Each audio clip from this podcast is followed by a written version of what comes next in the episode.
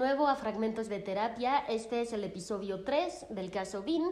En la sesión anterior nos habíamos quedado en que, bueno, Dean sentía algo incómodo, que no sabía qué era, no podía expresarlo con palabras. Y quedamos en platicarlo la siguiente sesión. Así que ese día llegó, se presentó y le pregunté si quería seguir hablando de ese tema que había quedado pendiente la vez anterior. Me dijo que sí. Entonces comencé. A ver, dime, dime, ¿es o no es miedo? Sí, sí, sí, es miedo. ¿Y cómo lo supiste? Pues porque ya lo he sentido antes, solo que con mayor intensidad. Ok, ¿me podrías decir cuándo? Ayer estuve con Lucero con los niños. Ay no, están súper simpáticos, son fantásticos, me traen loco. La niña tiene siete años, los gemelos tienen cinco, la pasamos increíble, fuimos al cine, fuimos a comer, Dean seguía y yo pensaba, rayos, estuvimos tan cerca, pero no se logró, no se logró que se abriera más porque esa corosa que lo protegía todavía era demasiado fuerte. Y él continuaba platicándome. Luego fuimos a cenar y ya nos fuimos a dormir y la verdad es que me encanta esta casa porque en la recámara tenemos una televisión gigantesca. Creo que es la mejor compra que he hecho en muchísimo tiempo. A ver, alto, quiero entender, ¿cómo está esta logística con Lucero? ¿Ella sabe que vives y estás casado con Claudia? Ay, no, Lore, ¿cómo crees? No, hombre, si se entera, es que no vuelvo a ver a mis hijos. La casa de Lucero es tan mía como la de Claudia. En ambas tengo ropa, uniformes, computadoras, cosas en general, bueno, hasta el cepillo de dientes. Ok, estaba saliendo el primer componente del miedo de Dean, que era perder a cualquiera de sus hijos y por eso se comportaba de la manera que hacía y tenía conductas de este tipo, justo para no perderlos. A ver, traté de entender. Entonces, la única que sabe de Lucero y Claudia es Estela. No, no, a ver, no. Ella solo sabe de Claudia y ni Lucero ni ella saben de Estela. Por Dios, bien, qué logística tan complicada. O sea, debes de sentirte súper presionado. Esto en cualquier momento puede fallar y se acaba todo. No, no, presionado no me siento. Al contrario, me siento muy amado. Ok, lo entiendo, pero ¿a costa de qué? Estás a punto de que te demanden por pensión alimenticia y vives tres vidas a la vez. No, no, no entiendo cómo podrías no sentirte presionado. Te preocupa mi caso, ¿verdad? Su pregunta me sacó al instante de mi centro me desconcertó y no supe cómo responder. Era lo que nosotros llamamos una pregunta de confianza. Los pacientes suelen hacerlas para evaluar si somos capaces o no de atender su caso y para evaluar también qué tan grave es su situación. Entonces había que responder con mucha cautela. ¿Por qué preguntas? Pues ya vi que te preocupas por mí y no hay necesidad de eso, ¿eh? Porque estoy bien. Dean, es que es mi trabajo. Pero esto va más allá. Te preocupas porque crees que no podré resolver solo, pero es que sí voy a poder porque siempre he podido. Ok, era momento de confrontar. A ver, Dean, me acabas de decir hace un minuto que te sientes perdido y eso no concuerda con la idea de que siempre has podido. Ay, no, bueno, es que eso fue en un momento muy torpe de mi parte. Hagamos como que nunca sucedió, como que nunca te lo dije. No sé, se me resbaló. Ok. Dean definitivamente se sentía avergonzado. Aún trataba de convencerse y de convencerme de lo bien que estaba, de lo fuerte que era y de cómo tenía dominadísima la situación. La coraza era súper fuerte. Traté de romperla otra vez. Dean, entiendo que es difícil abrirte y hablar conmigo. Quizás sientas que no lo necesitas, que es una pérdida de tiempo y que no puedes confiar en mí. Sin embargo, estás aquí. Y no es casualidad que no hayas faltado a ninguna de tus sesiones. Lo hago por Estela. Ok, a ver, ¿qué crees que podría pasar si Estela descubre que ya no vienes conmigo o que piensas que no hay nada que platicar aquí?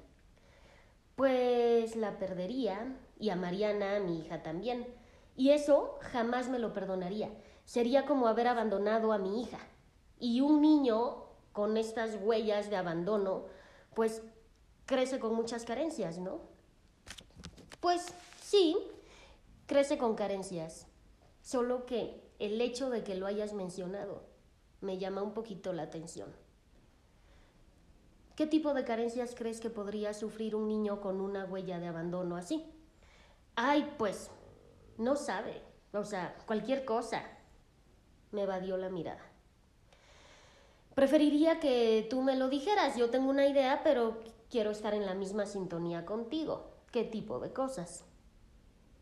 Te conté que una vez tuvimos que aterrizar de emergencia por una crisis nerviosa de un pasajero. Se puso muy mal. Estaba agresivo, tuvimos que sentarlo en el asiento a la fuerza. Os aseguro que el pobre hombre, ese sí que tenía muchas carencias. Ok, si algo me caracteriza es que tengo una paciencia inagotable, inagotable de verdad, pero en este caso las resistencias de Dean estaban empezando a afectarme. Entonces lo confronté de nuevo. No te me vayas por las ramas, estábamos hablando de otra cosa. Sí, ya, lo sé, pero es que es un tema difícil. Y por eso quiero explorarlo, justamente, para ayudarte a sentirte mejor. Vamos a ir a tu ritmo pero necesito que me ayudes.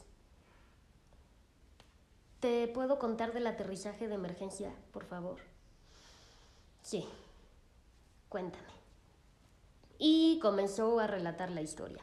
Con todo el entusiasmo de la vida, gesticulaba, movía las manos, modulaba la voz, subía y bajaba. Era completamente histriónico. Anteriormente, yo ya había notado y detectado rasgos de histrionismo en él pero con este relato, bueno, lo confirmé definitivamente. Muchas veces el narcisismo viene con histrionismo, que es una combinación que suele ser bastante común. En el caso de Dean, venía por una mezcla de miedo a ser abandonado y necesidad de aceptación. Una vez que hubo terminado el relato del pasajero incómodo, guardó silencio un momento y sin que yo se lo pidiera, comenzó de la nada. Te digo algo. Sí, dime. Soy adoptado. Me miraba como esperando alguna reacción de mi parte, pero no encontró nada. Y la experiencia que tengo con esta inexpresibilidad me ayudó en este momento. Continué sin responder y él atento a cualquier cosa, como para saber si seguir o no seguir con el relato. Esperó como buscando aprobación, la, la, aprobación que era tan necesaria para su perfil, y como no encontró nada, me preguntó, ¿no vas a decir nada? Ok, ¿qué quieres que diga? Pues no sé, algo. ¿Qué opinas, por ejemplo? Pues no opino nada. Sé que te costó contármelo y te lo agradezco. Es que nadie sabe porque me da vergüenza. ¿Y por qué? Pues no sé, es algo que no puedo superar, pero estoy bien, ¿eh? Ni te preocupes por eso, porque yo estoy perfecto. O sea, lo manejo. No lo supero, pero lo manejo bastante bien. Y sin embargo, lo manejas tan bien que no se lo cuentas a nadie.